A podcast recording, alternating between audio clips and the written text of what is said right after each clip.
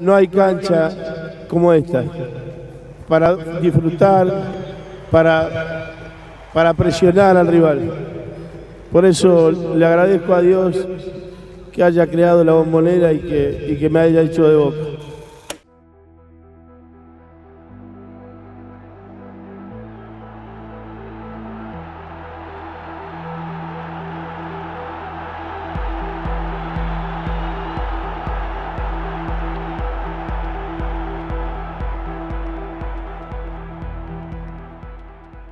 Bienvenidos a Dos Toques, el primer podcast de historias y curiosidades del mundo del fútbol. Mi nombre es Sebastián Mera y con mi compañero Lisandro Machado vamos recorriendo la rica historia de este hermoso deporte. Hoy vamos a estar hablando de la bombonera.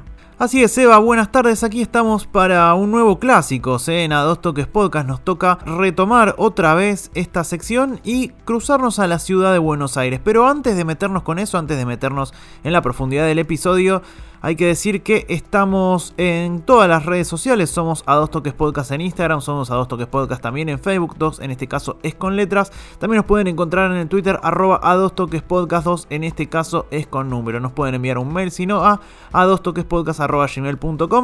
El 2 también en este caso es con número y nos pueden sugerir a ver de qué más hablar, qué otro clásico agarrar, porque en este caso haremos el Boca River, pero se puede venir cualquier otro tanto en Argentina como en todo el mundo.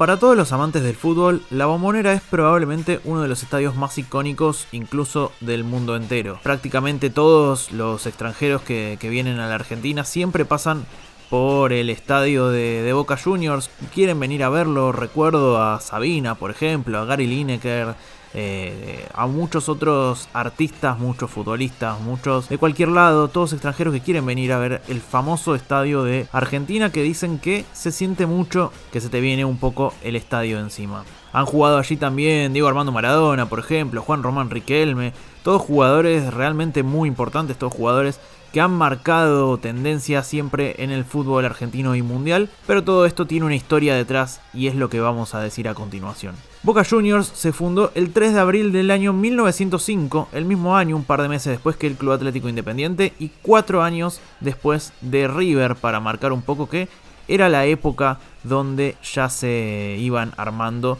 los clubes modernos que hoy son los que reinan en el fútbol argentino. El primer estadio que usó Boca fue el de el Club Independencia Sud, ubicado en el barrio de La Boca, que bueno, el barrio de La Boca es el que le da nombre y de hecho va a ser su, recinto prácticamente toda su historia, su lugar de pertenencia. En ese estadio de Independencia Sud jugó hasta 1907, hasta diciembre de ese año, cuando al estadio lo dividió la primera visita extranjera a Boca, de, en este caso fue del Club Universal de Uruguay. Luego de ser desalojados de esa cancha, entre 1908 y 1913 tuvieron que trasladarse en tres estadios, fields, como se llamaban en aquella época, a medida que no le iban alquilando más los locales. Un dato curioso de esta época es que Boca ya tenía su primera tribuna, una tribuna que era una especie de casilla que en el interior estaba el vestuario y que arriba tenía los tablones donde la gente se paraba y que era trasladable, entonces lo iban llevando de un estadio al otro. En 1914 y hasta 1916 fue la única vez que Boca tuvo su estadio fuera del barrio que lo vio nacer, en este caso en Wilde, en la zona sur del conurbano bonaerense, muy cerca de Avellaneda. Allí tuvo su primer estadio propio, pero al ser fuera del barrio hizo que 1300 de los 1600 socios se dieran de baja y así que perdiera parte de la mística de barrio que tenía. Los resultados tampoco acompañaron y así en 1916 se mudaron nuevamente en La Boca para tener el estadio en Ministro Brin y Seguel. Ahí fue uno de los primeros donde estuvieron un largo tiempo, estuvieron hasta 1924 y el estadio recién se demolió en 1926, porque en 1925 fue sede del Campeonato Sudamericano, lo que hoy se llama Copa América. En ese estadio las reformas llegaron a albergar hasta 25.000 fanáticos en las tribunas, pero ya para 1924 llegaron al lugar donde en la actualidad está la bombonera. Ese lugar es Bransen y del Crucero, donde se inauguró justamente el estadio de Bransen y del Crucero, que para inaugurarlo se dio algo realmente curioso, porque dirigentes del club y 3.000 simpatizantes trasladaron una bandera de boca desde el viejo al nuevo estadio, una especie de, de llama olímpica llevada de un lado para el otro, donde iban a llevar esa llama que jamás justamente se iba a apagar, porque iba a ser donde iban a quedarse, incluso hasta la actualidad. Ese estadio lo alquilaban y para 1931 la dirigencia logró comprárselo a la Municipalidad de Buenos Aires y así empezar los proyectos bajo la dirección de quien entonces era su presidente Ruperto Molfino. Es muy curioso porque algunos de esos proyectos aún hoy se mantienen ciertas imágenes que sobrevivieron. Uno es de los socios Meinke y Martínez, que presentaron un proyecto que fue rechazado por ser muy chico, que ese proyecto, para que se den una idea, era una especie de octágono. Es decir, que tenía 8 puntas, dos plateas laterales estaban en un costado, dos cabeceras cortas y esas cuatro tribunas estaban unidas por otras laterales que se formaban justamente esto de ocho puntas. Toda la tribuna, todas absolutamente, tenían dos bandejas en el proyecto, pero fue finalmente rechazado porque albergaba poca gente. Un arquitecto llamado Spica también presentó su proyecto, en este caso con una forma rectangular que tenía las puntas redondeadas y tres bandejas, no tan distinto al proyecto que tenía ahora, pero en este caso fue rechazado porque lo que sí tenía distinto es que preveía filas de edificios residenciales en cada costado, algo que pensándolo ahora y mirando las imágenes sería imposible de sostener.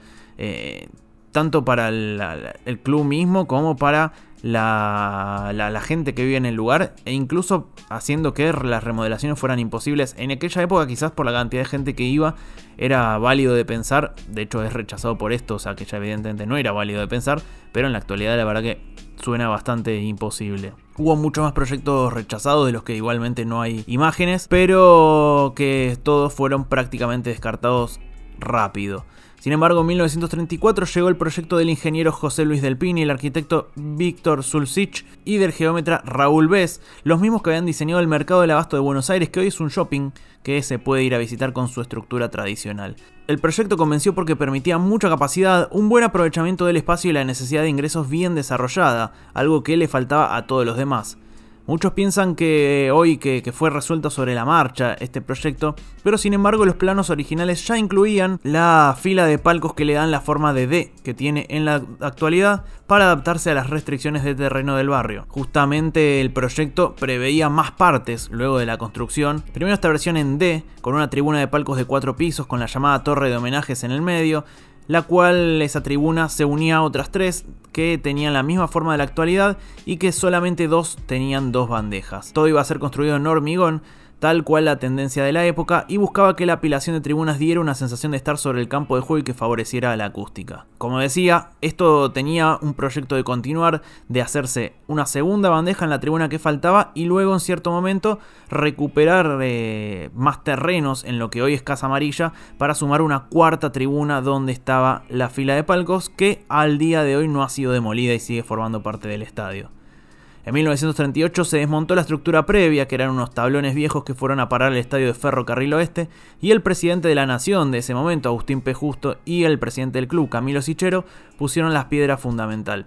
Hasta 1940 estuvo en obra y Boca hizo de local en el estadio de Ferro, curiosamente sobre los tablones que formaban parte de su propio estadio previamente. Según la leyenda, para ese momento, antes de inaugurarse, ya la cancha tenía su apodo actual de la bombonera.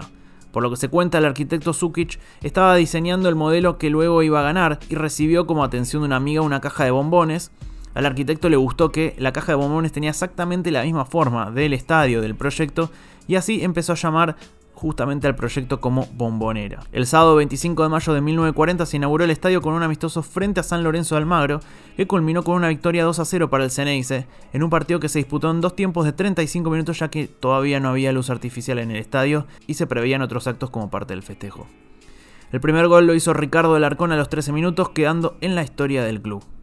Unos días después de la inauguración, el 2 de junio de 1940, Boca tuvo su primer partido oficial en la bombonera por la novena fecha del torneo de primera división con un triunfo 2 a 0 ante Newell's y curiosamente el primer tanto oficial también lo convirtió Ricardo Alarcón, así que se lleva el récord del primero en convertir en la bombonera y el primero en convertir oficialmente.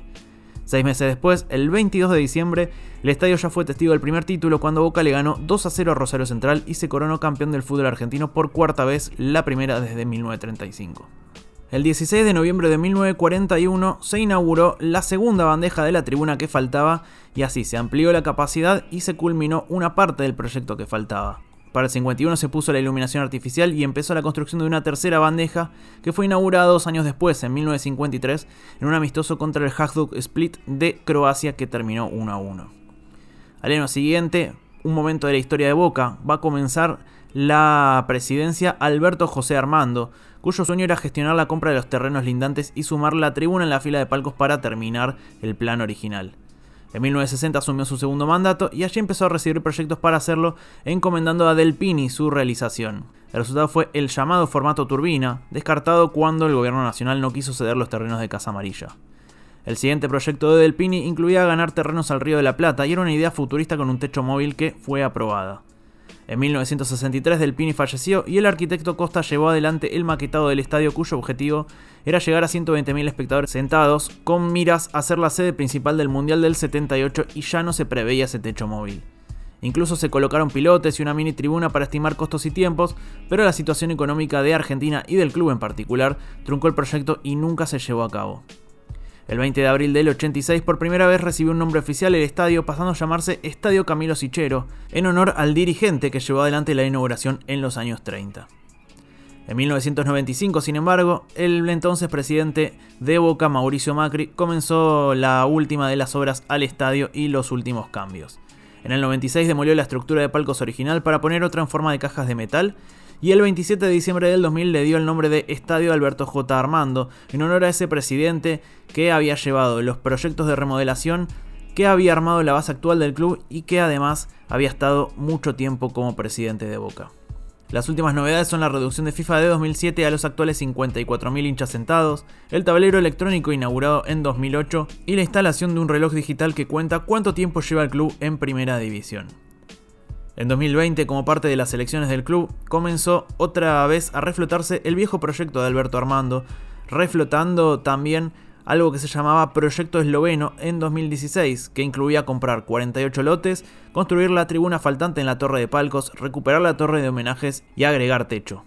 Por ahora, todo eso está en discusión y por eso la bombonera contiene tres bandejas todavía, su nueva tira de palcos y el formato DD. Esta ha sido la historia de la bombonera. Si te gustó, nuevamente te invito a que te suscribas en Spotify, a que nos sigas en cualquier otra plataforma y a que nos sigas en todas las redes sociales. Se dice que hay un ambiente muy especial en este. Boca. Sí, Inigualable. sí. Inigualable.